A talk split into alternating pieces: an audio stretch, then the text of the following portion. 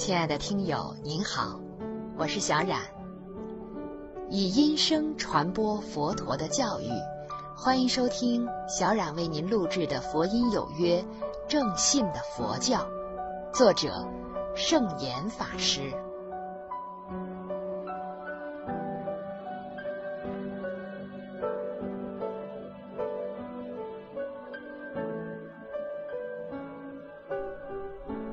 有人问。佛教是世界性的宗教吗？圣严法师说：“是的，因为佛陀不是某一民族的保护神，佛陀是宇宙的正变知觉者，佛陀是属于宇宙所共有的，佛陀的正变知觉是遍满宇宙的，佛陀的慈悲之光也是遍照一切的，所以佛教的本质就是世界性的。”乃至宇宙性的，因此，两千六百多年以来，佛教已在世界各地渐渐分布开来。佛教在佛陀入灭之后的三四百年之间，由于佛教内部的意见不同，所以分成了两大派系。年长而保守的一派称为上座部，年轻而新进的一派称为大众部。后来，上座部的一派向南传，传至西兰，他们多以印度南方的方言巴利语记录经典，所以后来成为巴利语系的佛教。另一派大众部向北传，虽刚开始没有直接产生大乘佛教，但后来大乘佛教却在大众部盛行的区域里产生了，这就是大致的区分。圣严法师说：“其实从佛教的史记观察，最先传入南方，如斯里兰卡、缅甸等地的，倒是梵文的大乘佛教。所以最先由海路传入中国南方的佛教，便是大乘系的。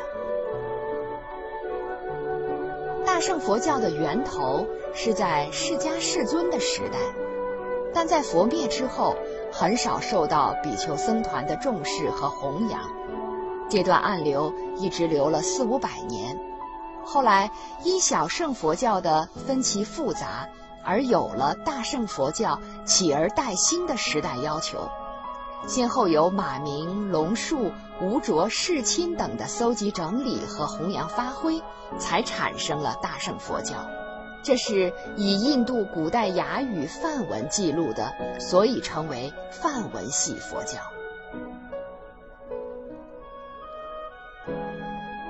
中国佛教之传入是在东汉时代，相当于耶稣纪元的初期。中国的佛教典籍多是由梵文原本转译成的。中国的佛教后来虽然盛行大圣。小圣的经论也译的很多，最重要的小圣经典，中国都有译本。经过魏晋南北朝而至隋唐的阶段，乃是中国佛教的黄金时代，高僧辈出，中印交流也频繁不绝。在那个阶段，中国的佛教开了花，也结了果，大圣小圣一共开出十三个宗派。渐渐又被融设为八个大圣宗派，那便是大名鼎鼎的天台宗、华严宗、三论宗、唯识宗、净土宗、律宗、禅宗、密宗。到了五代以后，由于政治的摧残以及社会环境的驱使，佛教便离开文化中心，进入山林之间。僧人自耕自食，义理的研究用不着了，所以只有不立文字、教外别传的禅宗一枝独秀。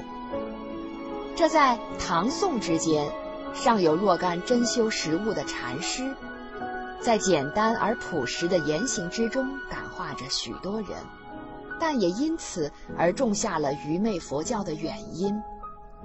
直到了宋明以后。佛教的教徒与寺院虽多，但已没有了灵魂，只有徒有其表的空壳而已。不重教育，只顾依样画葫芦的上殿过堂、忙修瞎参，不为很少杰出的高僧。一般的僧徒也多没有知识，自行且不知，哪里还能化人呢？因此，僧人的素质普遍低落，再加上儒家的排斥，致使民间对于佛教也就愈来愈不知其所以然了。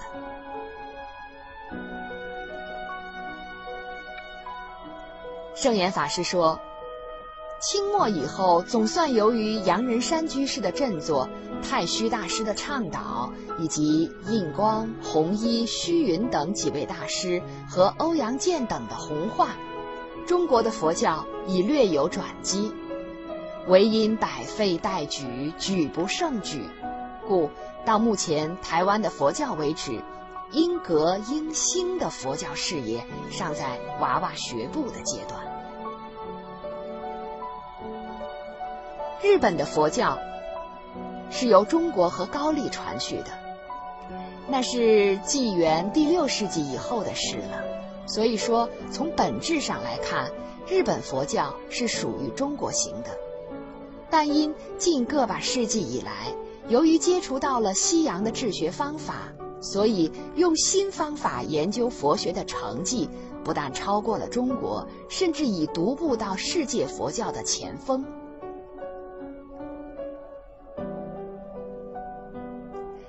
日本的学者既能利用中国佛学的全部宝藏，又能直接从梵文及巴利文中寻找根本佛教的原意，加上新的治学方法，便产生了辉煌的研究成果。虽然日本佛教在解脱道的修持方面远不及南传各国的清净和理想，圣严法师说。在佛陀入灭之后，第九、第十世纪之间，印度婆罗门教的势力抬头，使佛教受到无情的摧残。佛教徒也为了迎合当时的时风，便也采取了婆罗门教现称印度教的梵天观念，融摄混合在大乘佛法之中。那些世俗的迷信、民间的习俗，甚至有关男女的房中术等，也都混进了。清净的佛教，这就是神秘化的大圣密教的应运而生，这也就是印度的第三期佛教。但是佛教的许多优点被印度教吸收，而成了他们更加兴旺的营养。佛教吸收了印度教的低级信仰，却变成了更加腐朽的因素。因此，约在西元第十世纪的末叶之后。在印度教及入侵的回教先后双重的摧毁之下，佛教便于印度境内消失了。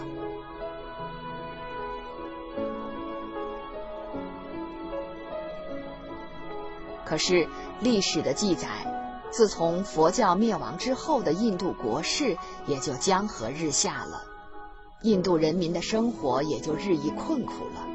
印度的版图再也不能统一了。直到一九五零年时，印度才从英国人的统治下争取到了自主的独立。然而，古代的印度现在已经多出了巴基斯坦及尼泊尔等的国家主权了。今日在印度境内，佛教徒虽已得到法律的保障及政府的礼遇。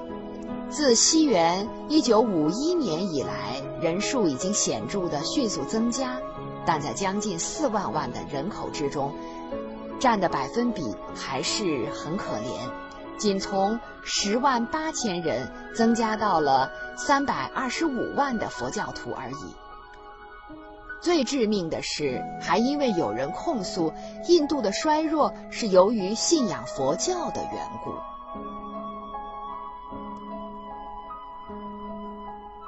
西藏的佛教虽与中国略有关系，但其主要的输入乃是直接引自印度。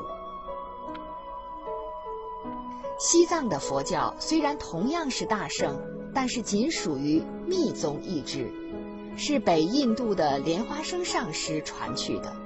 当时的西藏文化落后，信仰多神，神秘而确有灵验的密宗深受藏人的欢迎。尤其莲花生本人是一位神迹卓著的高僧。莲花生和于唐代来中国传授密宗的开元三大士善无畏、金刚智、不空三位大师同出于龙智菩萨门下。莲花生在西藏的教团徒众都穿红色衣，所以称为红教。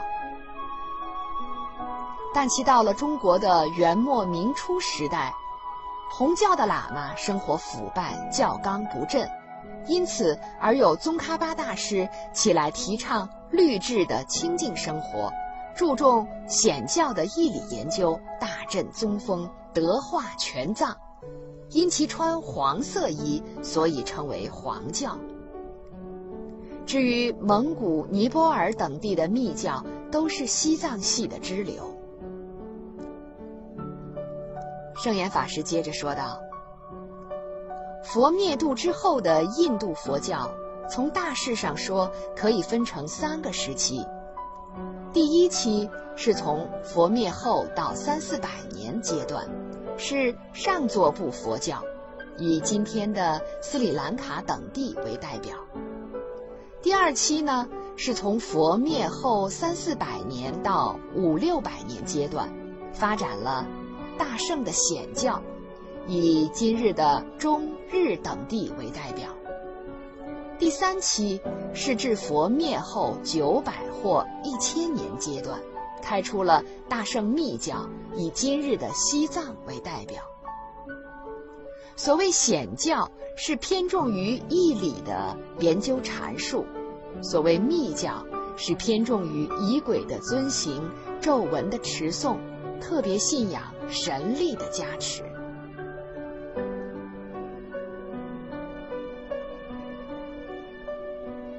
如果换一种方式来说明。那么，第一期是声文化的佛教，第二期是菩萨化的佛教，第三期是天神化的佛教。今日所需要的，应该是开出第四期人间化的佛教。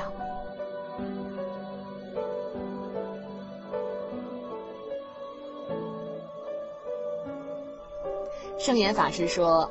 西洋的佛教最先是在德国，叔本华的思想谁都知道有着浓厚的印度色彩，那是印度教的奥义书以及初期佛教的典籍，做了他开发思想的源泉。目前，法国、英国、比利时、奥地利、前苏联以及美国、阿根廷、巴西等，都已有了佛教徒的踪迹。但从发展上看，则以德国及美国的佛教最有前途，特别是在美国，南传的、北传的、西藏的佛教都已有了活动。但从欧美两洲佛教文化的内容而言，南传的佛教却已占着优势。那是由于自西晋一五零五年至一九四七年的四百多年之间。先后被葡萄牙、荷兰及英国占领了斯里兰卡，斯里兰卡的僧侣竟也因此找到了通往西方传教的桥梁。大乘佛教对于欧美的贡献多是日本人的功绩。近几个世纪，中国在佛教文化的输出方面则远远落后在其他国家之后。乃至西藏的喇嘛也比中国内地的佛教跑快了几步。虽然今日美国的华侨信仰大圣佛，他们却并不知道大圣的教理。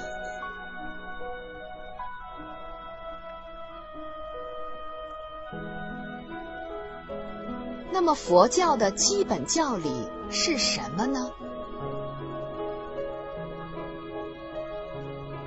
圣严法师说：“佛教的教典之多，乃是众所周知的事，所以到今天为止，尚无法硬性的指出哪一部或者哪几部是代表性的佛典。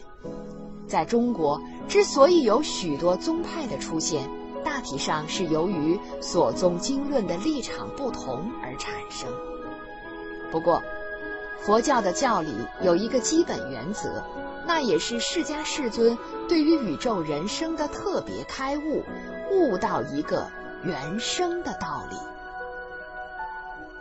所谓原生，就是因缘所生，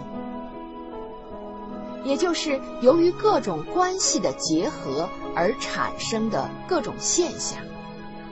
比如，一篇文章。能够成为文章，能够到达读者的手里，能够使得读者明白一些有关佛教的问题，这中间的关系因缘，看来简单，实际则复杂之极。文字的来源及修养，知识的累进及吸收，作者的健康热忱及见解，加上文具的制造及运用。文稿的验字排版及印刷，邮件的寄发及传递，最后还得有读者自己的兴趣、知识及精神，才能完成一篇文章从作者到读者之间的任务。这种关系，也就是因缘的举例，尚是粗浅而明显的。若要更进一步的考察。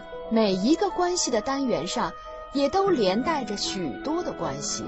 这种关系连带关系的现象，便是因缘。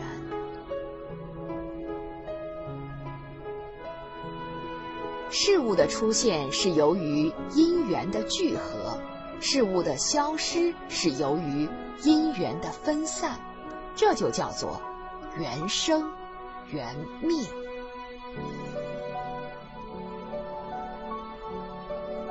正因为宇宙间的万事万物都是缘生缘灭的，都是变化无常的，也就证明一切的现象都是假有的、暂有的、幻有的。从一个水面的泡沫到整个世界乃至太空的星球都是一样的，都不是永恒的。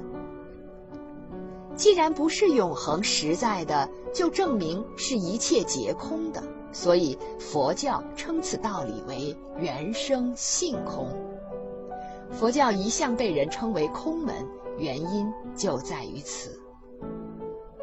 但是大家对于佛教的空义又是误解的多，因为佛教的空是说没有固定不变的事物，这个空相当于不实在的意思，而不是不存在的意思。多数人以为空了，就一切都没有了。其实佛教是从原生，是从关系上分析说明空无实体的道理。正像一辆汽车，如果以化学家的眼光去分析，汽车就不实在了。汽车仅是多种元素以及关系的结合而已。但从现象上来看，当汽车尚未损坏到必须送进大熔炉里重新熔铸的时候，那汽车还是汽车。所以佛教讲原生性空，是着重于本质的分析透视，这就叫做看破，叫做放下。看破的是现象的幻境，放下的是名利物欲的贪得无厌，而不是否定了现象的存在。所以佛教徒讲本体是空，但仍不能离开幻有现象而存在。因为如果没有能力解脱生死，究竟还是在业力的造作和受报之中。业力也是幻有的，但却能够牵引生命的升降而感受苦乐。在这里不要忘了，一切现象的幻现幻有。都是由于众生的业力之所感化，因此，若能悟透了原生性空的道理，便能不受一切幻境的诱逼，不做一切幻境的奴才，而得自由自在，那就是一种解脱生死的功夫。人一旦不受外界的境界所转，他就可以不造生死之业，而能解脱生死，或自主于生死了。这，就是佛教的基本教理。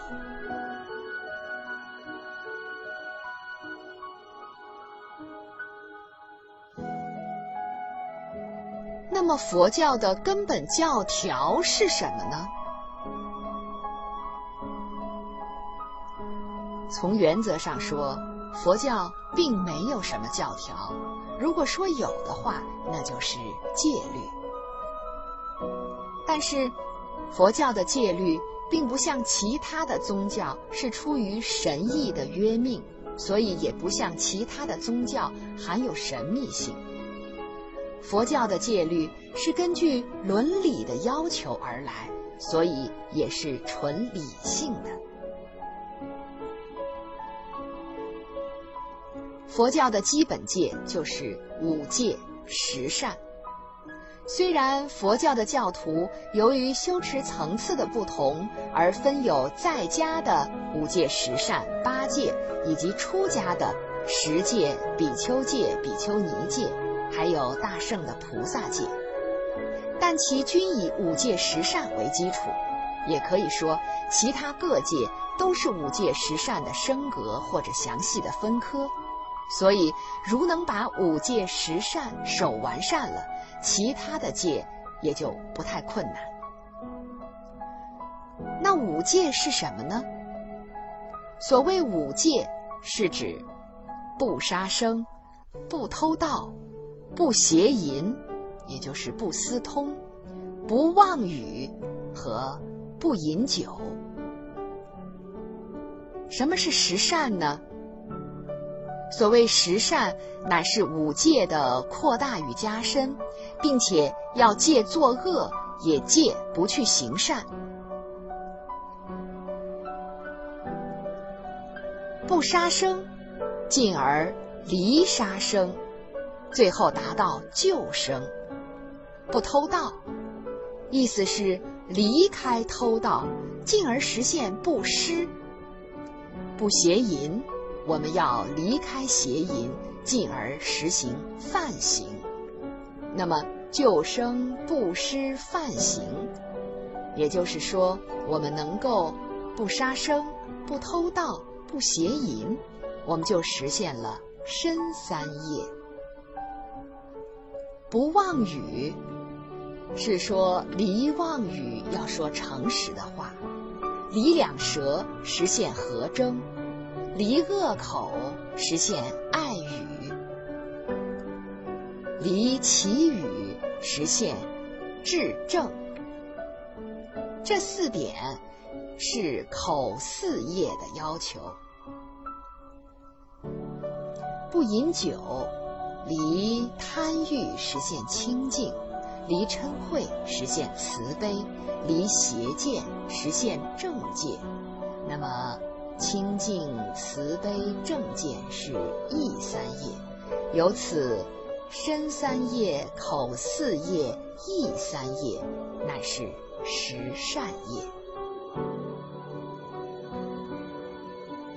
总之，佛教对于戒的要求是诸恶莫作与众善奉行。凡是有害于身心、家庭、社会、国家、人类，乃至一切有情众生的事，都要在这五戒十善的范围之内尽量不做，否则就要尽量去做。做了恶是犯戒，不做善也是犯戒。不过佛教是开明的，如果不知做的是犯戒的行为，虽然做了也不算破戒；如果无心犯戒，虽犯了戒，也不成破戒的正罪。如果存心犯戒，结果纵然没有破戒，还是有罪。如果女人遭受了恶人的强暴，只要女的不感受淫欲的快乐。虽被奸污了，也不算犯戒，仍然是清净。犯戒一定要心、境、事三者的相应相成，才得破戒的正罪。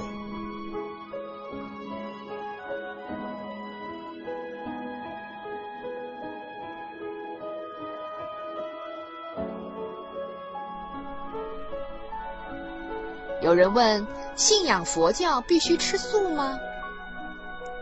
圣严法师说：不，素食虽是佛教鼓励的事，但却并不要求所有的佛教徒非得一律吃素。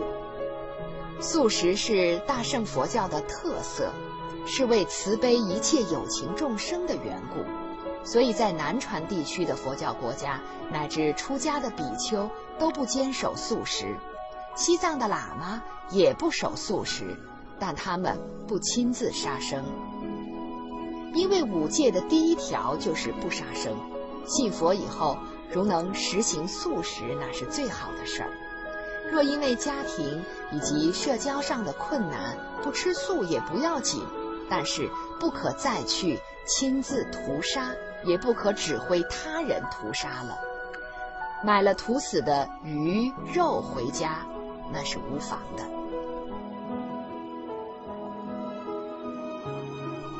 佛教徒对于烟酒赌博的看法是怎么样的呢？圣严法师说，佛教的戒律中并无戒烟的规定，甚至为了防止热带性的疾病，佛陀也准许比丘吸烟，但为了风俗及威仪的理由。中国佛教徒一向是不主张吸烟的，不过有害身心的麻醉品及刺激品，佛教禁止，所以酒是五戒之一。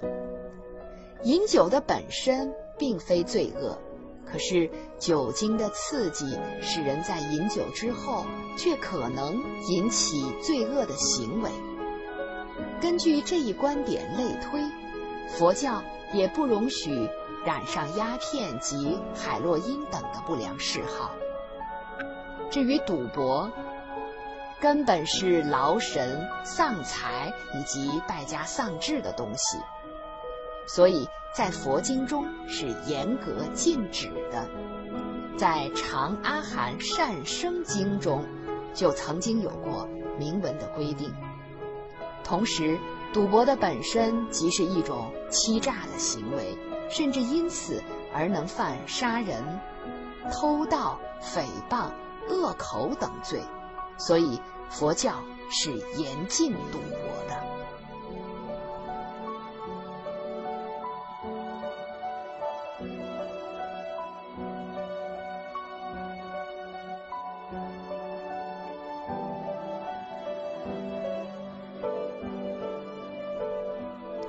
亲爱的听友。